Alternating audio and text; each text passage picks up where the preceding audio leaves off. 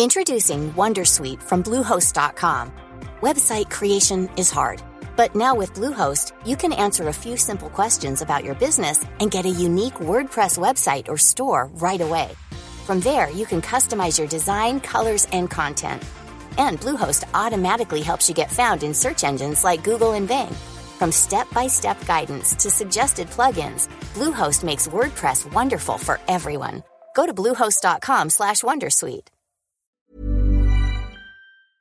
Vous demandez si le web était mieux avant. Bonjour, bonjour, bonjour, bonjour, c'est Bertrand, votre coach web, bienvenue dans ce nouvel épisode du podcast, épisode 536. J'espère que vous avez la forme, la patate, l'énergie, que tout va bien pour vous, que vous avez des projets. Aujourd'hui, oui, bah j'ai la forme, hein, comme tous les vendredis, mais encore aujourd'hui, encore un petit peu plus, parce que c'est mon anniversaire, c'est mon anniversaire, et bah oui, aujourd'hui, je fête mes 44 ans, et quand je regarde un petit peu, je suis pas très loin, mais vraiment pas très loin, d'avoir 25 ans de création de site internet, de web derrière moi, et je me dis, voilà, là, là, là, là, là, je suis un vieux dinosaure. Je suis un vieux dinosaure. Et aujourd'hui, j'avais prévu un épisode, vous savez, qui était de dire qu'est-ce qui a changé par rapport à l'époque où j'ai commencé à créer mon premier site, etc. Qu'est-ce qui a changé, qu'est-ce qui a évolué? Est-ce que c'était mieux, est-ce que c'était moins bien, etc.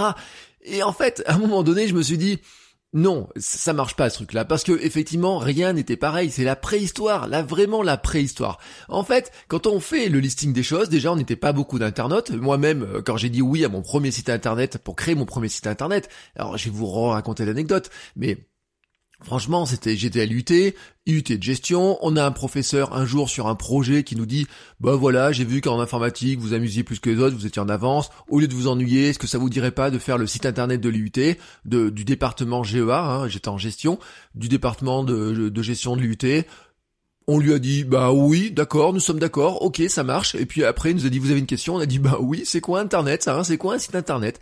Parce qu'à l'époque, je ne m'étais jamais connecté à Internet. À l'époque, on n'avait pas Internet sur les ordinateurs de l'université. Hein. Enfin, franchement, il n'y avait aucun ordinateur qui avait Internet. D'ailleurs, même ce premier site qui a été fait n'a jamais été mis en ligne parce que le responsable informatique n'a jamais voulu le mettre en ligne. Il a cru, il pensait dans sa tête qu'Internet c'était trop dangereux pour ses serveurs, etc. Et donc, par rapport à cette époque-là, où quand on allait prendre une clé pour aller se connecter, qu'on entendait le modem, etc., on allait sur euh, déjà Yahoo euh, qui commençait à être présent. Mais Yahoo, il y avait quoi? Il y avait quelques billets de sites qui étaient référencés. J'ai fait une recherche tout à l'heure, c'était marrant. Euh, dans mes recherches que j'ai faites, je regarde, je suis allé, tiens, je vais voir dans la catégorie running de Yahoo, mais en 1996, remonté dans archive.org, remonté en 96, regardez qu'est-ce qui, quels étaient les sites qui parlaient de running, par exemple, en 1996 Eh ben, il n'y en avait pas. La catégorie, c'était euh, athlétisme, on va dire, grosso modo athlétisme. Il y avait seulement trois pages d'athlètes, trois pages d'athlètes, et notamment Michael Johnson, hein, qui est, fut champion du monde, champion olympique, tout ce qu'on veut, etc. Mais euh, on n'a pas, enfin, vous voyez, le fait d'avoir une page perso à son nom, de pouvoir dire, je vais faire du personal je vais pouvoir créer un nom de domaine avec mon nom, pouvoir le déposer pour avoir un site, etc. C'est un truc qui n'existait pas. Et en plus, quand je regarde un petit peu, je me dis, bon, bah, ce premier site, c'était vraiment un site de bidouilleur. C'est-à-dire que, à l'époque, on a acheté un bouquin, HTML2 euh, ou HTML 3.0, quelque chose comme ça. Et puis, on a pris le bloc-notes de nos ordinateurs Windows. Et puis, on a commencé à taper du code avec mes camarades de classe. On était trois, un petit groupe de trois comme ça. On a commencé à taper du code. HTML, euh, body, head et compagnie, des petites balises comme ça, etc. Les pages étaient très simples hein, sur le plan de l'affichage, mais c'était très très très compliqué à monter. J'ai toujours dit un truc, moi, quand j'ai commencé à faire mes premiers stages en agence web, on vendait une page une journée, à peu près, grosso modo. Après, on s'est mis à les vendre à l'heure, hein, une page une heure. Et maintenant, je dis, franchement, ça n'a aucun sens. Cette notion-là n'a plus aucun sens. Maintenant, les pages sont beaucoup plus compliquées, sont beaucoup plus lourdes. On fait des trucs qui étaient inimaginables, quoi. Les feuilles de style, les JavaScript, les animations, les trucs comme ça. Moi, je me rappelle le jour où Ajax est arrivé. Ajax a la capacité de recharger un bout de la page de manière euh, asynchrone. On charge la page, on fait un appui sur un bouton, ça charge la page directement il y a des choses qui se chargent sans recharger toute la page. Ce jour-là, c'était un truc, mais une révolution, mais comme tout a été une révolution. On s'est beaucoup moqué de Flash, mais Flash, c'était une révolution. Pouvoir animer des choses, pouvoir faire des petits jeux, pouvoir programmer des animations, c'est une révolution. Et pouvoir mettre de la vidéo sur Internet. Pouvoir mettre de la vidéo sur Internet. Mais rendez-vous compte, YouTube, Dailymotion ont été inventés qu'en 2005. C'est-à-dire que pendant des années, on s'est dit, comment on peut faire mettre pour une vidéo Alors déjà, il fallait la produire. Déjà, le matériel pour mettre des caméras, pour numériser les images, etc. Déjà, c'était un sacré truc. Et ensuite, même si vous arriviez à faire cette étape-là, même si vous arriviez à avoir cette étape-là, il y avait un truc qui était de dire comment je fais pour que quelqu'un arrive à la télécharger avec la vitesse d'internet de, l'époque Parce qu'il faut se rappeler qu'avant la DSL, c'était lent, et puis même maintenant la DSL, il vous trouvera super lent. Le premier ADSL, probablement on le trouverait super lent, maintenant qu'on a la fibre, etc.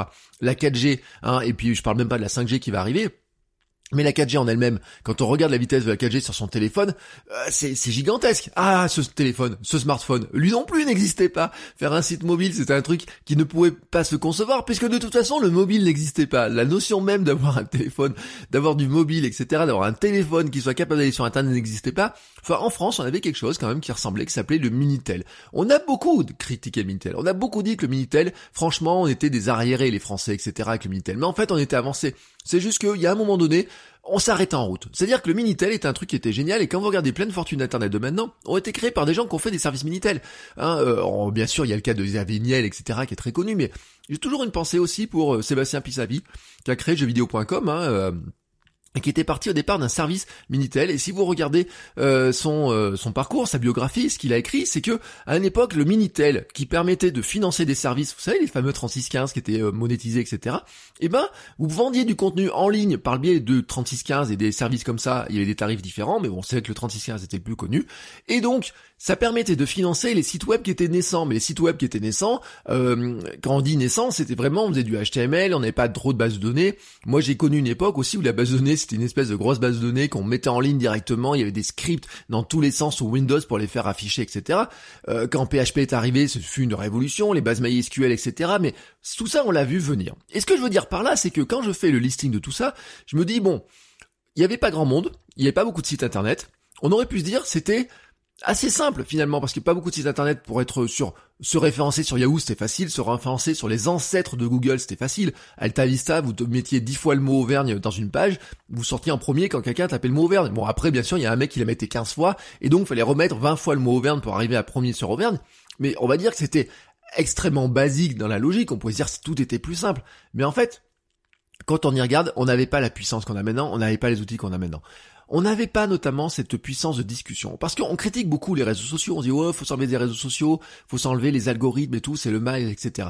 Mais est-ce qu'on a eu un jour un outil qui nous permet de contacter, de discuter avec autant de personnes dans le monde et d'aller discuter avec des gens qui nous étaient tout simplement inaccessibles jusqu'à maintenant? C'est-à-dire que maintenant vous voyez un créateur, quelqu'un qui vous inspire. Mais je vais même vous dire un truc, prenez le plus gros des créateurs qui vous inspirent, même pas français, américain, etc.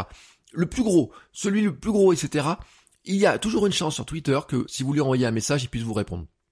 Toujours. Alors bien sûr, certains le feront pas, certains ne vous répondent pas directement, certains vont vous snober, euh, volontairement ou involontairement, parce que si vous recevez des milliers de messages dans une journée, c'est sûr que vous pouvez pas vous répondre. Un jour, j'ai envoyé un message à Rich Roll, que j'adore, hein, que je classe dans ma catégorie des mentors, et à un moment, de, je me suis dit, bon, j'espère qu'il va me répondre, mais non, c'est sûr qu'il a sûrement des milliers de messages quand vous êtes suivi par 300 000, 400 000, 500 000 personnes, que vous avez une entreprise, deux entreprises, que vous avez des, beaucoup de gens comme ça autour de vous qui gravitent, etc., c'est sûr que c'est pas, c'est pas possible euh, qu'un influenceur suivi par des milliers et des milliers de personnes, des centaines de milliers et des millions de personnes, puisse systématiquement vous répondre. Et c'est ce que je dis d'ailleurs qui casse beaucoup le mythe de l'influenceur et l'amour que les gens ont dans les influenceurs. C'est-à-dire que vous pouvez penser, vous dites, oh, je l'adore, je suis cet influenceur. Vous, en tant que personne qui suit un influenceur, vous connaissez tout de lui. Vous connaissez tout de lui. Mais lui, l'influenceur, dans l'autre sens, il ne connaît rien de vous, puisqu'il ne sait même pas que vous existez.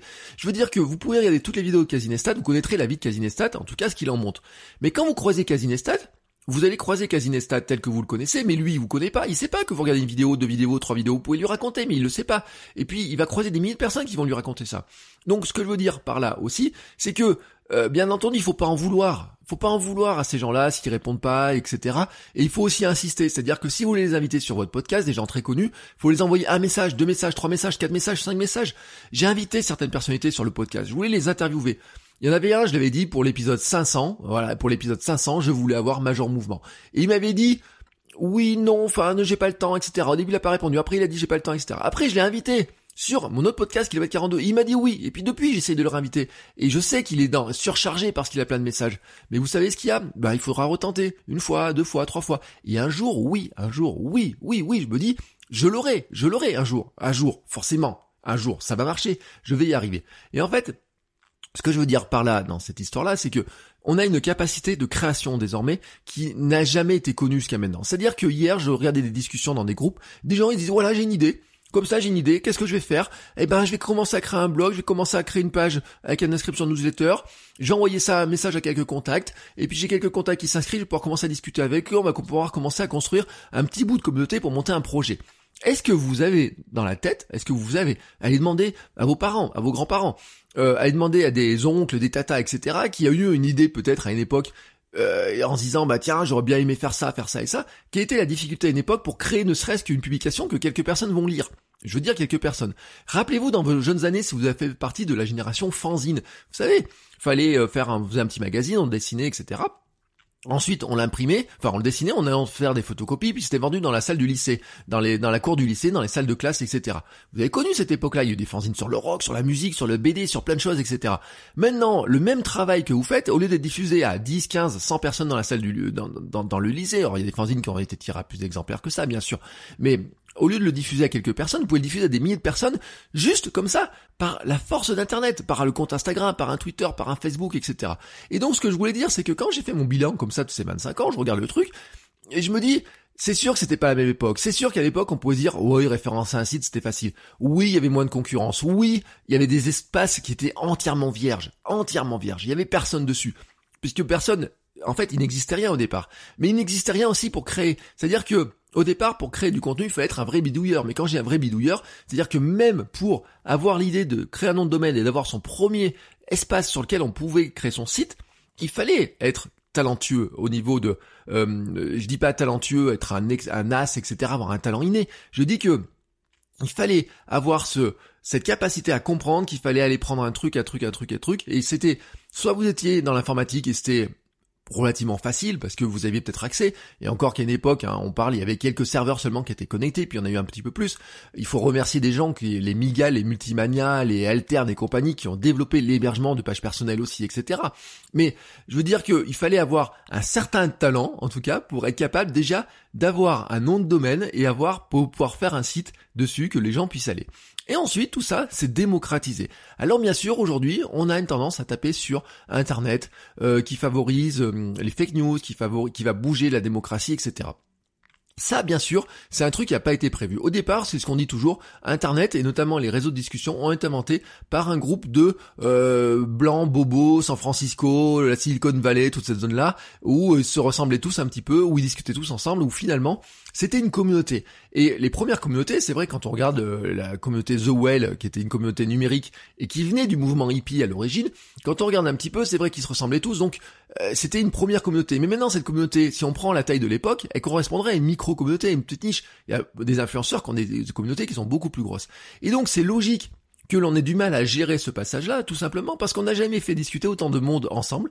Et le, le mythe d'Internet du village mondial que tout le monde va discuter ensemble, c'est un mythe qui ne peut pas tenir, soyons honnêtes. On ne peut pas tout discuter ensemble, on n'a pas tous les mêmes avis, on ne supporte pas le bruit, le brouhaha du monde entier. Donc ça, ce n'est pas possible, et c'est ça qui va devoir se faire euh, évoluer, qui va devoir être régulé. Si vous avez regardé euh, sur Netflix comme un écran de fumée ou euh, The Social Dilemma, vous avez vu un petit peu la problématique que ça pose. Mais la problématique, c'est pas Internet. La problématique, ce sont les outils qui sont construits sur Internet et comment certains, notamment dans les réseaux sociaux, par les algorithmes et notamment par le business tel qu'il est construit actuellement, poussent dans un système qui est tout simplement, qui n'est pas bon pour la société, mais qui est bon pour leur argent à eux. C'est une logique comme ça. C'est pour ça que ceux qui sont contre les régulations des GAFA et qui pensent que les GAFA vont se réguler d'eux-mêmes, se mettent un doigt dans l'œil réel parce que ce n'est pas possible. Parce que de toute façon, ils sont possédés par des patrons, des actionnaires, que ces actionnaires ils veulent de l'argent. Et donc finalement, on peut dire que le fait que ce soit Trump ou n'importe lequel, mais le fait que ça polarise un petit peu les choses, euh, cette polarisation qui fait que bah, il y a des publicitaires qui en mettent de l'argent, qui vont pouvoir segmenter plus facilement, etc. Tout ce qui est décrit là-dedans fait le l'argent, fait du business de ces entreprises-là, mais aussi de leurs actionnaires. Et ces actionnaires, bah, souvent, ce sont euh, des fonds de pension, donc ce sont des personnes qui payent leur retraite avec, ce sont des gens qui font euh, du boursicotage, ce sont des gens qui investissent, etc. Et donc, c'est un monde complet qui est basé autour de ça. Mais ça, c'est une partie du problème. Mais en fait, dans l'autre côté, si on regarde tout ce que ça nous a apporté.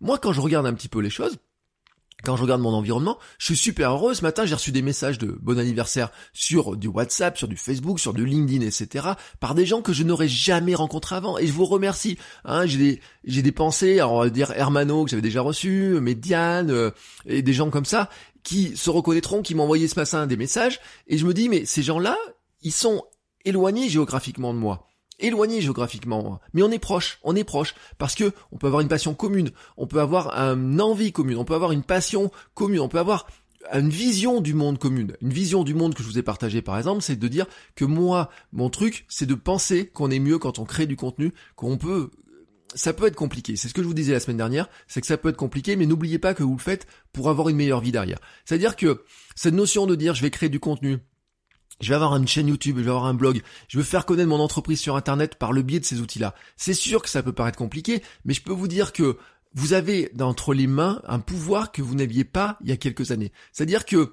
si vous aviez vu Internet, bien sûr, au départ, il y a 25 ans, vous pouvez dire, waouh, c'est un truc immense, je vais pouvoir aller euh, faire tout ce que je veux dessus parce qu'il y a personne. Et vous pouvez vous dire, c'était mieux avant parce que quand on s'en est lancé dessus, il y avait personne, c'était plus facile pour eux pour se lancer dessus. Mais en fait, ce qu'il faut pas minimiser, c'était les difficultés. C'est-à-dire que quand on regarde maintenant, qu'on dit oui, il y a des blogueurs, ça fait 20 ans qu'ils bloguent, euh, c'était plus facile à leur époque d'avoir de l'audience parce qu'il y a 20 ans, ils bloguaient. Mais ce qu'on oublie, c'est que certains ont développé leur blog de leurs mains. Mon premier blog à moi, je l'ai programmé à la main. Et donc, euh, à un moment donné, ils ont pu rentrer sur ce marché-là, soit parce qu'ils avaient des compétences techniques, soit parce qu'ils ont trouvé quelqu'un qui a des compétences techniques, soit parce qu'ils avaient de l'argent pour le faire, soit parce qu'ils ont été un peu précurseurs sur un outil qui a démarré et ils ont eu un petit peu de chance. Ça, c'est vrai. Mais en fait, les outils que vous avez entre les mains n'existaient pas il y a 10 ans ou 15 ans on a commencé à faire connaître son contenu. Je disais, tiens, dans ma liste, je regardais un petit peu les choses, je disais, qu'est-ce que je vais pouvoir mettre dans ma liste? Et je me disais, dans ma liste, on n'avait pas d'espace de discussion, on n'avait pas vraiment d'espace de discussion. Alors bien sûr, il y avait les, les forums en ligne, alors les BBS, ensuite on a eu l'IRC, etc. Mais dessus, euh, moi je me rappelle, on discutait beaucoup, on échangeait beaucoup, mais vous n'ayez pas à connaître beaucoup de contenu comme ça, vous n'ayez pas du partage de sites internet, vous montriez pas tant de sites internet que ça. Bien sûr, il y en avait qui étaient partagés. Mais la puissance que l'on a maintenant de faire connaître son site internet, de faire connaître son contenu, de faire connaître une vidéo, de faire connaître un podcast, elle est immense, elle est incroyable. Alors c'est sûr, c'est sûr, on peut se dire, il y a plein de monde. C'est sûr qu'il y a plein de gens qui sont découragés en disant tout a déjà été dit, tout a déjà été fait. Mais en fait, c'est pas vrai. Tout n'a pas été dit, tout n'a déjà pas été fait. Si vous prenez les grandes thématiques, que vous descendez ensuite dans les niches, il y a plein de niches qui sont libres, elles sont libres en permanence. Il y en a qui se libèrent, il y en a qui se euh, qui sont là parce qu'il y en a certains qui le font d'une manière totalement différente de vous. Vous pouvez rentrer dans des niches où il y a déjà quelqu'un parce que vous, vous allez le faire d'une autre manière, d'une manière un petit peu différente, d'une manière plus spécialisée, d'une manière avec votre parcours à vous avec une vision totalement différente des choses. Mais ce que je veux dire par là, c'est que ne me dites pas, ne me dites pas, ne venez pas me dire, oui, c'est trop compliqué, les outils sont trop compliqués. Je vous ai dit non. Moi, je sais qu'il y a des outils qui sont compliqués à, appréhender pour un novice, pour un débutant, mais en fait, cette complexité n'est rien par rapport à la complexité qui fut une époque. Alors moi, je vous l'ai dit, les outils, pensez en tant qu'outils, je vous fais des tutos, je vous fais des formations dans lesquelles j'explique tous les pas, etc. Mais en fait, il n'y a rien d'impossible pour vous. Je veux dire que votre smartphone vous permet de faire de la vidéo, faire du podcast, faire de la photo. Vous pouvez publier ça très facilement sans même avoir d'ordinateur. Juste avec un smartphone, vous pouvez tout faire. Vous pouvez gérer, euh, lancer des formations comme ça. Vous pouvez tout faire. Bien entendu, il y a une prise en main technique des outils. Mais ces outils-là sont quand même d'une simplicité et d'une puissance qui est tout à fait remarquable. Demain, là, demain, vous prenez une feuille, vous dites, je vais lancer une formation sur tel sujet pour apprendre ce que c'est mon cœur de métier. Par exemple, je sais pas, vous êtes j'ai eu le cas l'autre jour, on parlait avec un enseignant et dire, ben voilà, un enseignant, ça fait dix ans qu'il enseigne un truc, il a son cœur de métier, mais il a aussi tout ce qui va autour. Et eh ben, cette connaissance-là, s'il veut la mettre demain dans une formation en ligne et la vendre, il peut le faire en une journée.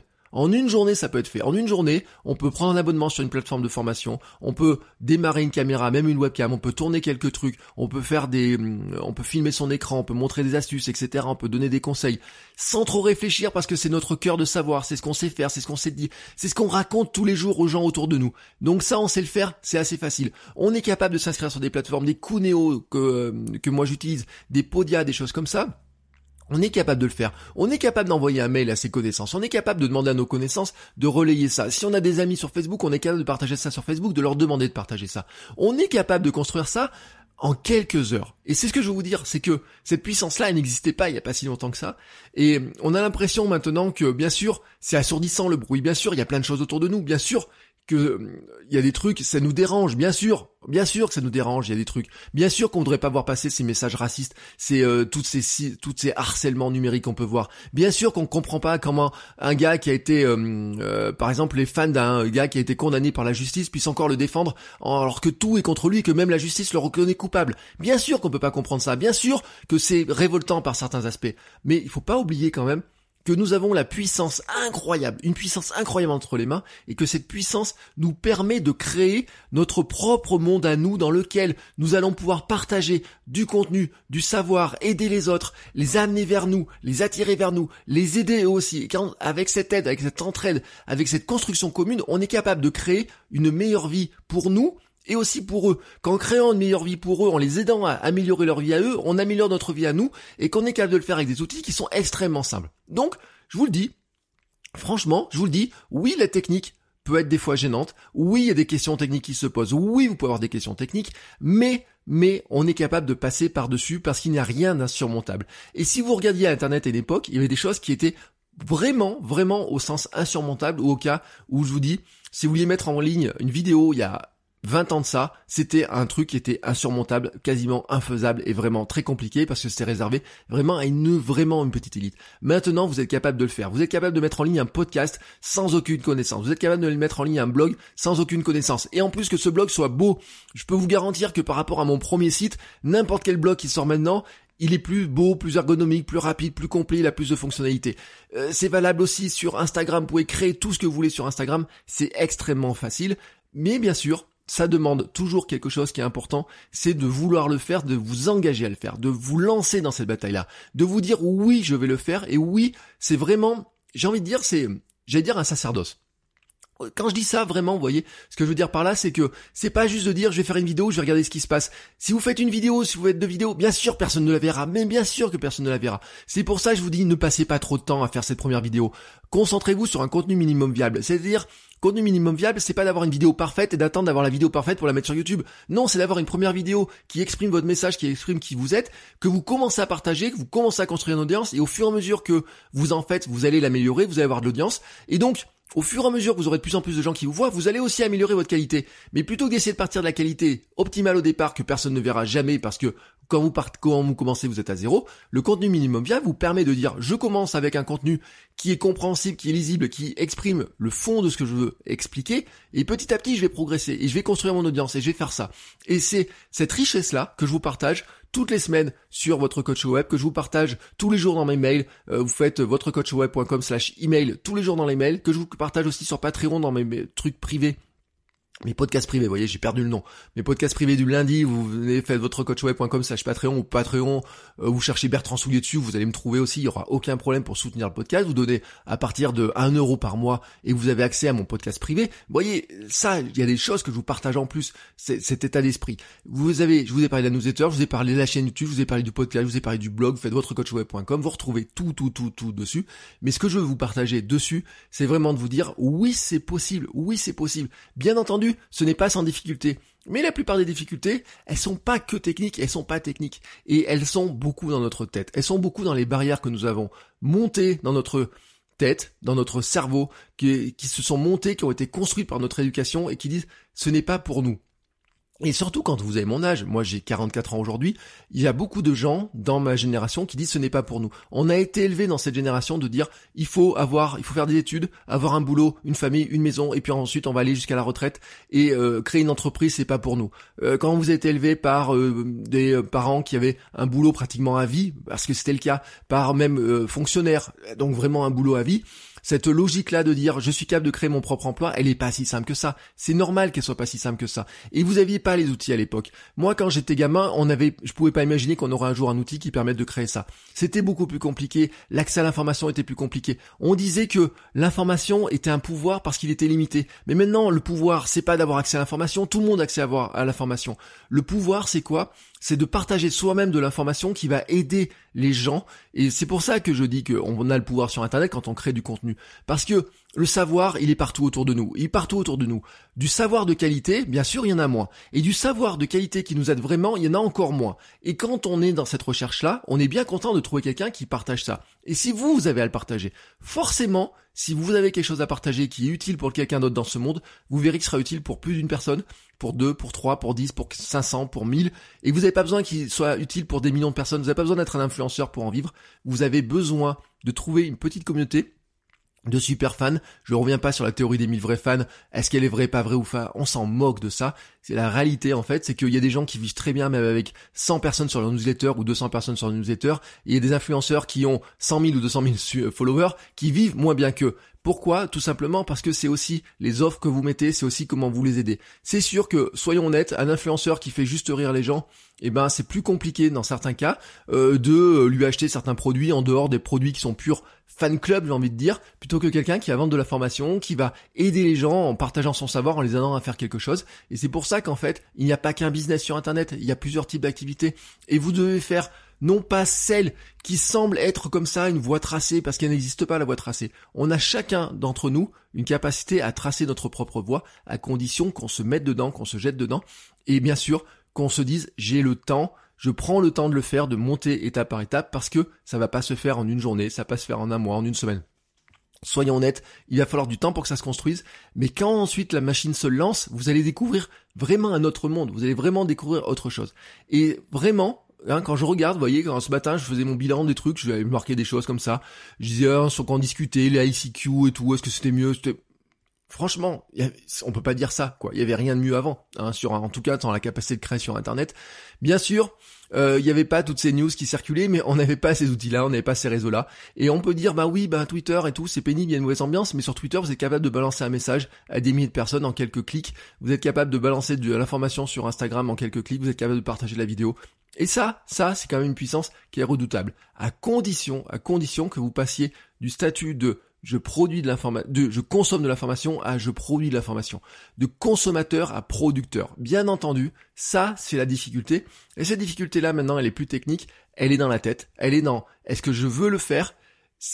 Vous êtes capable de le faire. C'est la vraie question, c'est est-ce que vous avez envie de le faire? Est-ce que vous avez la volonté de le faire? Est-ce que vous avez l'envie de le faire? Et est-ce que vous allez enfin vous engager là-dedans? Je dis enfin, parce que j'en connais un sacré paquet des gens là comme ça, qui écoutent, qui regardent hein, tous les conseils, et qui ne se lancent jamais, et qui me disent, qui le disent pas, mais qui le disent sur les réseaux sociaux, qui le disent dans les mails, qui le disent à droite à gauche quand on reçoit les trucs.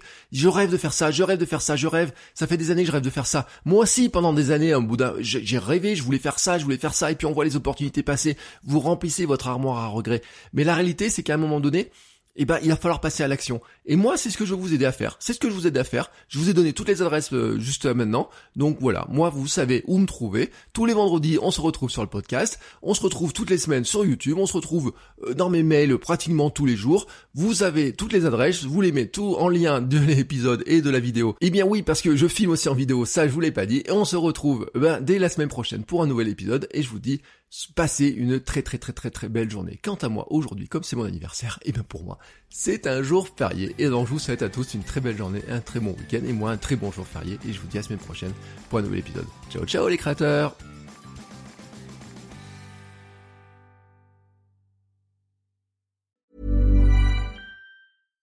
Marketers and advertisers, brands big and small.